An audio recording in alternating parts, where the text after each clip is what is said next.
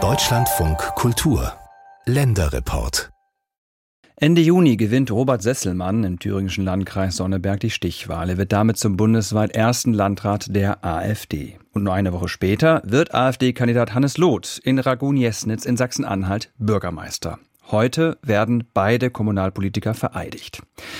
Für die AfD ist das ein Riesenerfolg, für die anderen Parteien ein Riesenproblem. Zusammenarbeit oder nicht, das ist die Gretchenfrage und an der hat sich CDU-Chef Merz ja schon mal den Mund verbrannt. Sie erinnern sich vielleicht. Dirk Neubauer hat zum Thema Zusammenarbeit eine ganz klare Haltung. Neubauer ist parteiloser Landrat im Kreis Mittelsachsen und das seit letztem Herbst. Und auch in seinem Kreistag ist die AfD stark vertreten. Aber Neubauer setzt nicht auf Ausgrenzen, sondern auf Einbinden. Warum? Das hat er unserem Landeskorrespondenten Alexander Moritz verraten. Die Türen und Fenster der ehemaligen Fabrikantenvilla am Stadtrand von Freiberg stehen weit offen, aber Landrat Dirk Neubauer kann nicht in sein Büro. Der Parkettboden muss noch aushärten. Ja, weil der Fußboden in meiner Abwesenheit neu versiegelt wurde. Außerdem habe ich ein paar Möbel rausreißen lassen, die keiner brauchte und die den Raum so furchtbar dunkel gemacht haben. Am ersten Tag nach dem Urlaub arbeitet der Landrat also im Besprechungsraum. Wow, riesig. Riesig! Hi! Ja, hallo! Hi. Neubauer will vieles anders machen, nicht nur bei der Inneneinrichtung. Vor einem Jahr wurde der 52-Jährige zum Landrat gewählt, unterstützt von einem linken Parteienbündnis. Im zweiten Wahlgang mit deutlichem Abstand zum Kandidaten der AfD. Der etwas blasse Kandidat der CDU kam nur auf Platz 3. In Sachsen war das eine kleine Sensation. Die AfD spielt im Kreistag von Mittelsachsen zurzeit nur eine Nebenrolle als zweitgrößte Fraktion hinter der von CDU und Regionalbauernverband. Weil auch die Freien Wähler eine große Fraktion bilden, ist die AfD für Mehrheiten in der Regel nicht ausschlaggebend. Ausgrenzen will Landrat Neubauer die AfD aber nicht. Ich grenze niemanden aus. Das ist nicht populär, aber ich glaube tatsächlich, dass das der Weg ist, diesen ganzen Prozess zu entzaubern. Denn diese AfD definiert sich im Wesentlichen nicht über Inhalte, sondern sie definiert sich aus so einer Art Opferecke heraus. Und in die möchte ich sie gar nicht entlassen. Den Beschluss für den Haushalt beispielsweise habe er vorab mit allen Fraktionen besprochen, auch mit der AfD. Natürlich nehme ich die da nicht außen vor. Will ich auch gar nicht, weil dann lasse ich sie aus der Verantwortung. Unser Ziel muss doch sein, sie inhaltlich zu stellen. Und das schaffen wir hier ganz gut. Zumindest bis zur Kommunalwahl im kommenden Juni. Von Abgrenzungsbeschlüssen hält Neubauer nichts. Muss er auch nicht. Neubauer ist in keiner Partei. Die SPD, der als Bürgermeister der Kleinstadt Augustusburg noch angehörte, hat er frustriert verlassen. Als Landrat plädiert er für digitale Verwaltung, mehr Bürgerbeteiligung, will erneuerbare Energien ausbauen. Nicht alles selbstverständlich im konservativ geprägten Landkreis Mittelsachsen. Ein Grüner sei er deswegen nicht. Auch das ist ihm wichtig zu betonen. Parteienzugehörigkeit ist momentan, egal wo sie zugehören, einfach nur hinderlich. Wir haben mittlerweile mit einem eklatanten Vertrauensverlust der Bevölkerung in alles zu tun, was mit diesem System in irgendeiner Form verbunden ist. Und dazu gehören alle Parteien. Deswegen gibt es für mich keinen Weg zurück in etwas, was schon da ist. Okay, danke. Ich hätte Sie gerne an diese schönen Baum hier. Fotoshooting mit der Lokalpresse. Zum einjährigen Amtsjubiläum hat Neubauer zur Pressekonferenz geladen. Leger lehnt er an einem Baum, dunkelblaues Polohemd, Jeans am Arm eine Smartwatch-Uhr. Der frühere Journalist steht gerne in der Öffentlichkeit, sitzt auf Diskussionspanels und in Podcasts, ist in sozialen Netzwerken aktiv. Gerade schreibt er sein drittes Buch. Als Landrat mache er einen guten Eindruck, erzählen Lokaljournalisten, die regelmäßig über seine Arbeit berichten. Manche fragen sich nur, ob er seine Zeit nicht doch stärker für seine Arbeit als Leiter einer Behörde mit 1500 Stellen nutzen sollte. Von denen sind zurzeit über 100 nicht besetzt. Der Fachkräftemangel trifft auch die Verwaltung. Neubauer spricht gerne ausführlich über seine Projekte, die Führerscheinstelle zum Beispiel. Dort kann man den Antrag auf einen Führerschein statt wie bisher nur persönlich nun auch per Post stellen. Das erspart die teils langen Anfahrtswege. Die Bearbeitung dauert aber. Weil die alten DDR-Führerscheine ablaufen, stapeln sich in der Behörde die Anträge, nun eben per Post. Behördenroutinen kann eben auch ein neuer Landrat nicht einfach über den Haufen werfen. So Quick Wins gab es schon einiges. Wir sind jetzt gerade dabei, einige Sachen strukturell zu ändern schon, aber da muss ich, glaube ich, ein bisschen Geduld üben. Geduld braucht man ohnehin in Mittelsachsen, denn der Landkreis ist weitläufig. Vor 15 Jahren wurde er aus drei Kreisen zusammengelegt. Ein urbanes Zentrum gibt es nicht. Die Kreisstadt Freiberg mit ihren gerade mal 40.000 Einwohnern liegt etwas verloren zwischen den Großstädten Leipzig, Chemnitz und Dresden. Über eine Stunde dauert die Autofahrt quer durch den Landkreis über Autobahnen und mittelalterliche Steinbrücken. Ich bin ja heute Morgen schon eine halbe Stunde zu spät gekommen zum Termin und da war es noch nicht mal weit weg. Also mit weiter ist ja quasi um die Ecke. Neubauer fährt selbst als einziger Landrat in Sachsen. Seinen Dienstwagen samt Fahrer hat er abgeschafft, fährt stattdessen mit seinem Privatauto und lässt sich die Reisekosten erstatten. Das sei billiger, vor allem weil die Stelle des Fahrers wegfällt. Dennoch war der Dienstwagen wochenlang Gesprächsthema. CDU-Landräte aus den Nachbarlandkreisen erklärten, ohne Fahrer könnten sie nicht arbeiten. Die CDU im Kreistag forderte, Neubauers Kilometerabrechnung zu überprüfen. Ich weiß nicht, ob das ein Nachwahlschmerz war, der da verarbeitet wurde. Ähm, momentan hat man auch eher so das Gefühl, dass die stärkste Fraktion im Kreistag sich als Opposition versteht, weil sie den Landrat nicht mehr stellt. Muss man sehen, wie sich das entwickelt. Zielführend ist es nicht. Gerade ist Neubauer privat auf ein Elektroauto umgestiegen, noch dazu von einem US-Hersteller. Auf die nächste Aufregungswelle stellt er sich schon ein. Ein weiteres Thema von Neubauer ist der Ausbau erneuerbarer Energien. Dass die sächsische CDU den Neubau von Windkraftanlagen durch einen gesetzlichen Mindestabstand lange eher behindert hat, nennt er verantwortungslos. Noch in diesem Jahr soll im Landkreis erstmals ein Gewerbegebiet ausgewiesen werden, das zu 100 Prozent mit Erneuerbaren versorgt werden soll. Wenn wir es schaffen, den Strom vor Ort zur Verfügung zu stellen, dann ist das ein ganz wesentlicher Vorteil, weil wir können diesen Strom zu anderen Tarifen zur Verfügung stellen. Und wir haben im Landkreis Mitte Sachsen eine sehr international ausgerichtete Mittelstand der das auch braucht. Das müssen wir den Leuten erklären. Wenn ihr wollt, dass eure Kinder eine Zukunft hier haben, dann ist es auch unsere Aufgabe, nicht nur gegen alles Mögliche zu sein, sondern auch für irgendetwas. Überzeugen, Entscheidungen besser erklären, Bürger einbeziehen. Als Landrat bemüht sich Neubauer auch um eine bessere Diskussionskultur. In so einer Diskussion nimmt die Gegenseite immer etwas auf, ob sie das will oder nicht. Genau deshalb müssen wir auch in die Diskussion gehen, so anstrengend das auch ist. Das macht immer etwas mit Leuten. Deshalb habe ich ganz viele Gesprächsfäden auch mit Menschen, die mich wahrscheinlich normalerweise auf den Mund wünschen. Aber das steht ein bisschen äh, zwischen den Zeilen der Stellenbeschreibung. Dabei zieht er auch Grenzen. Bei Diskussionen um die Unterbringung von Geflüchteten etwa macht er klar, dass der Landkreis auf Zuwanderung angewiesen ist. Mit Regionalkonferenzen will Neubauer die Bevölkerung im Kreis Mittelsachsen ansonsten direkt an politischen Entscheidungen beteiligen, ihre Probleme und ihre Vorschläge sammeln. Ein Vorzeigeprojekt sei das, sagt Sachsens Demokratieministerin Katja Mayer von den Grünen beim Besuch im Freiberger Landratsamt. Es geht eben darum, auch die Leute mit in die Verantwortung zu nehmen und auch zu sagen, du bist auch ein Stück weit dafür verantwortlich, was hier vor deiner Haustür passiert. Eine gewaltige, aber für die Demokratie notwendige Aufgabe, sagt Neubauer. Wir müssen es schaffen, diese zersplitterte Gesellschaft über gemeinsame Ideen, über gemeinsame Zielstellungen die Leute wieder zusammenzuführen. Wie anstrengend das ist, sei ihm nach einem Jahr im Amt klar. Dass er als Landrat angetreten ist, bereut er aber nicht. Nein, keine Sekunde. Ich mache das gern. Sonst würde es nicht gehen.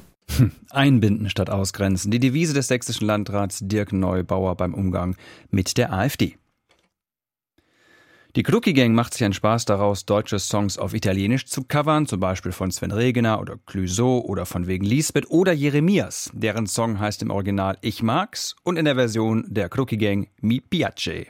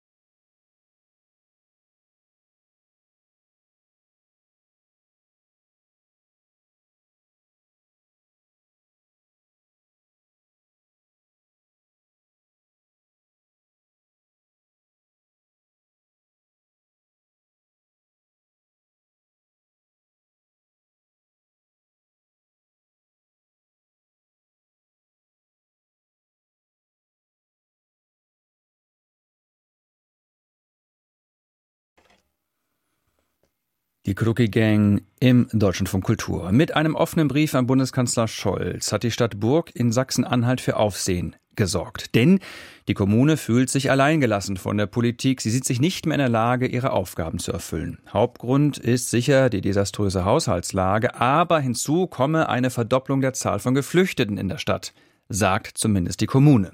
Und deshalb fordert sie in ihrem Brief vom Kanzler, dass er die Flüchtlingspolitik ändert. Doreen Jonas ist für uns nach Burg gefahren. Sie hat im Gespräch mit den Menschen vor Ort erfahren, ja, die Kommune hat ihre Belastungsgrenze erreicht, aber mit den Flüchtlingen hat das nur bedingt zu tun. Burg bei Magdeburg an einem Sommernachmittag. Ruhig ist es in der Fußgängerzone. Café, Barbershop, Schreibwarenladen, Shisha-Bar reihen sich hier aneinander.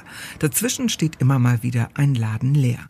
Wie finden nun die Burger den Brief des Stadtrats an den Bundeskanzler? Ich finde es gut, weil äh, das interessiert hier überhaupt keinen, was hier los ist. Einerseits Flüchtlinge, ja, ich meine, wenn man selber in der Situation wäre, wäre man auch froh, sicherlich, wenn ihn einer aufnimmt. Aber irgendwo ich finde, wir wären benachteiligt, wir Deutschen. Ich finde es eine richtige Reaktion, denn das widerspiegelt ja die Meinung der meisten Menschen hier in der Region. Ich denke schon berechtigt. Als Hilferuf, um wahrgenommen zu werden. Mitten in der Stadt am Markt befindet sich das Benvivo, ein Treffpunkt der Wohnungsbaugesellschaft für verschiedene Generationen und auch Kulturen. Silke Kirchhoff leitet das Projekt. Sie hat für den Brief des Stadtrats eher wenig Verständnis. Den vermehrten Zuzug wandelt sie ins Positive. Es ist vielfältiger geworden. Es sind auch mehr äh, Menschen geworden im Burg. Wir denken halt, wir wollen halt auch äh, Angebote schaffen, ins Gespräch zu kommen, natürlich miteinander, aber zu integrieren. Das heißt, eine Integration ist ja auch letztendlich, wenn ich nachher einen eigenen Wohnraum habe, arbeiten gehen kann, also natürlich auch die Sprache kann, die Fachkräfte brauchen wir ja auch in Deutschland, ja. Burg ist das Zentrum des Landkreises Jerichoer Land, die Kreisstadt. Eine Stadt, die sich seit Jahren in der Haushaltskonsolidierung befindet, de facto über keinen finanziellen Gestaltungsspielraum verfügt. Vielmehr muss ständig überlegt werden, wo gespart werden kann oder wie Geld in die leere Stadtkasse kommt. Rund 23.600 Menschen leben in Burg. Gut 10 Prozent haben einen Migrationshintergrund. Das sind insgesamt doppelt so viele wie noch 2017. Etwa 360 Menschen stammen aus der Ukraine. Ministerpräsident Haseloff nennt in einem Bildinterview Burg als Beispiel dafür, dass die Belastungsgrenze in den Kommunen erreicht sei und führt Einschulungszahlen in der Grundschule Burg Süd an. Demnach, so lässt sich Haseloff zitieren, haben von 47 ABC-Schützen nur 15 keinen Migrationshintergrund. Bildung, Kinderbetreuung, Spracherwerb, all das sei in diesem Maß nicht mehr zu stemmen, sagt Haseloffs Parteifreund, der Stadtratsvorsitzende Markus Kurze. Der CDU-Politiker ist zugleich Landtagsabgeordneter und dort parlamentarischer Geschäftsführer seiner Fraktion. Ja, die Stadträte haben sich ja mehrheitlich äh, dazu bekannt zu diesem Brief und das ist schon ein Ausdruck ihres, wir können nicht mehr. Wir haben am Ende, wenn ich eben durch die Stadt gehe, kaum noch Antworten auf diese riesengroße Problematik verschiedenster Themen und Krisen und daher eben auch dieser Hilferuf. Ein Hilferuf einer kleinen Kommune an den Bund, die Flüchtlings- und Asylpolitik zu ändern. Es geht im Kern um schnelle Rückführung abgelehnter Asylbewerber, Erweiterung der sicheren Herkunftsländer und Sicherung der Außengrenzen. Es geht aber auch um finanzielle Hilfe. Der Brief an den Kanzler kam auf Antrag von CDU und FDP im Stadtrat zustande. Unterzeichnet hat ihn neben Kurze der parteilose Bürgermeister Philipp Stark. Er ist seit zwei Jahren im Amt, wurde bei der Wahl von der SPD, den Linken und den Grünen unterstützt. Die Stadt hat sich verändert, sagt Stark. Die Akzeptanz für die aktuelle Flüchtlingspolitik, die schwinde. Der Bürgermeister sucht nach einer Erklärung für die Situation und stellt fest, die Aufnahme von Flüchtenden sei es nur bedingt. Bis zur Pandemie habe sich Burg positiv entwickelt. Man habe vor allem Fortschritt gekannt. Dann kam Corona, dann der Russland-Ukraine-Krieg, die Energiekrise, das Heizungsgesetz. Das heißt, die Menschen fühlen sich verunsichert, sie fühlen sich, ich überspitze es jetzt mal, auch teilweise überfordert und wissen nicht, wohin das geht. Und dann kommt diese Integrationsthematik noch mit dazu. Seine Aufgabe als Stadtoberhaupt aber sei es, Burg weiterzuentwickeln. Nur habe er dafür kein Geld. Eigentlich müsse er sich um Dinge wie den Wasserhaushalt angesichts klimatischer Veränderungen kümmern um Kitaplätze, Schulen und darum, dass die ärztliche Versorgung gesichert ist. Und all diese Themen beschäftigen uns nebenher, aber sie bewegen uns gerade oder uns jetzt als Stadt in eine so missliche Lage, dass wir aktuell handlungsunfähig sind. Beispiel Feuerwehrgerätehaus, erbaut 1932. Ein Neubau ist dringend erforderlich, wann der möglich ist, stehe in den Sternen. Verständnis gibt es in der Stadt dafür allerdings kaum. Schließlich seien die Feuerwehrleute aus Burg die ersten, die ausrückten, wenn auf der nahen A2 ein Unfall passiert. Hier fehle schlichtweg das Geld, ergänzt Stadtrat Kurze. Ja, also das ist schwer zu vermitteln, dass das eine wiederum mit dem anderen nichts zu tun hat. Besteht hier nicht gerade die Gefahr, in eine rechtspopulistische Ecke abzurutschen? Wir, wir schließen das aus, weil wenn man nicht über Probleme sprechen kann und würde, dann kann man sie auch nicht lösen. Deshalb auch der offene Brief an den Bundeskanzler, die Interviews. Man wolle sich nicht verstecken, ergänzt Burgs Bürgermeister Stark. Wir wünschen uns einfach auf der Landesebene diese Diskussion weiterführen zu dürfen, als auch auf Bundesebene. Dass wir vor Ort den Leuten erläutern dürfen und müssen, wie wir weiter umgehen können. Mit unseren Aufgaben, die wir haben, die wir bewältigen wollen und müssen.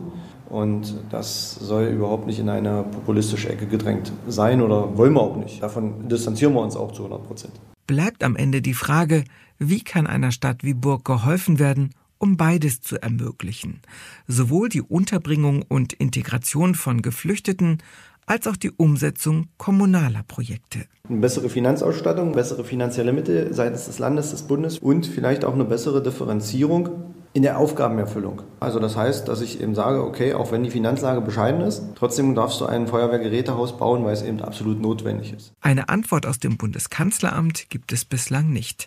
Allerdings kommt Bundesfinanzminister Christian Lindner am Donnerstag zum Bürgerdialog nach Burg. Ob er eine Antwort mitbringt, bleibt abzuwarten.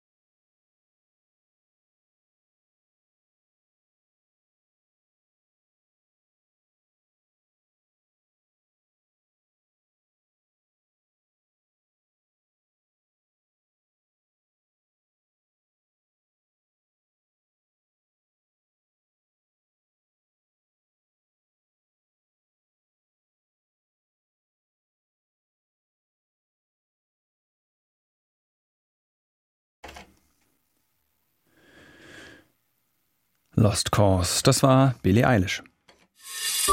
Deutschlandfunk Kultur Kulturtipps In the 1950s, there were 368 bookstores in New York City. Today, in den 50er Jahren gab es in New York über 350 Buchhandlungen. Heute sind es nur knapp über 70.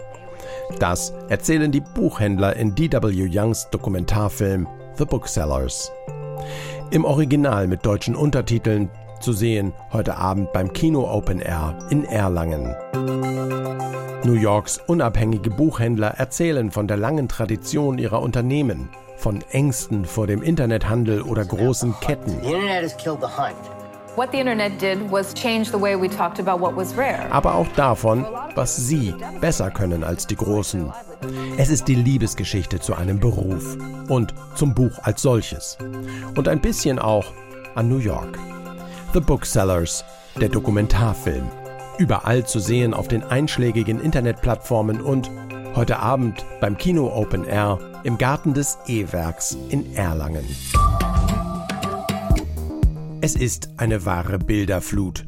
Allein in sozialen Netzwerken sehen wir jeden Tag Bilder über Bilder. Seeing is not believing heißt die Ausstellung in der Kunsthalle Rostock. Anhand von Zeitungen zeigen die Künstler die Wirkung von Bildern im Zusammenspiel mit dem Text. Welche Macht haben Bilder in Bezug auf die Meinungsbildung? Kuratorin Elena Gavrisch. Da wollen wir tatsächlich das hinterfragen, wie das früher war, dass in den Zeitungen die Inhalte richtig ausgearbeitet wurden von Journalistinnen, wie erkennt man Inhalte, ob sie korrekt recherchiert sind und der Wahrheit entsprechen oder eben nicht? Seeing is not believing. Die Ausstellung zu sehen bis 15. Oktober in der Kunsthalle Rostock.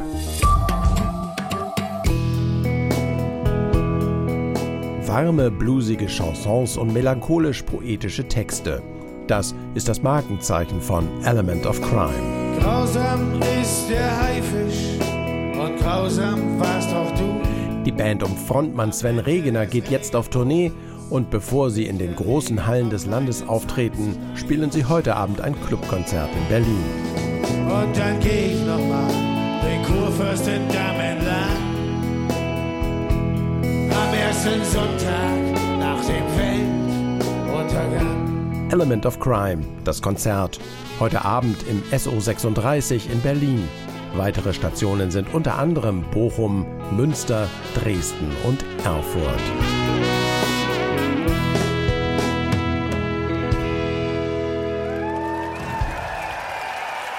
Jubel für Element of Crime, das waren die Kulturtipps von Nikolas Hansen.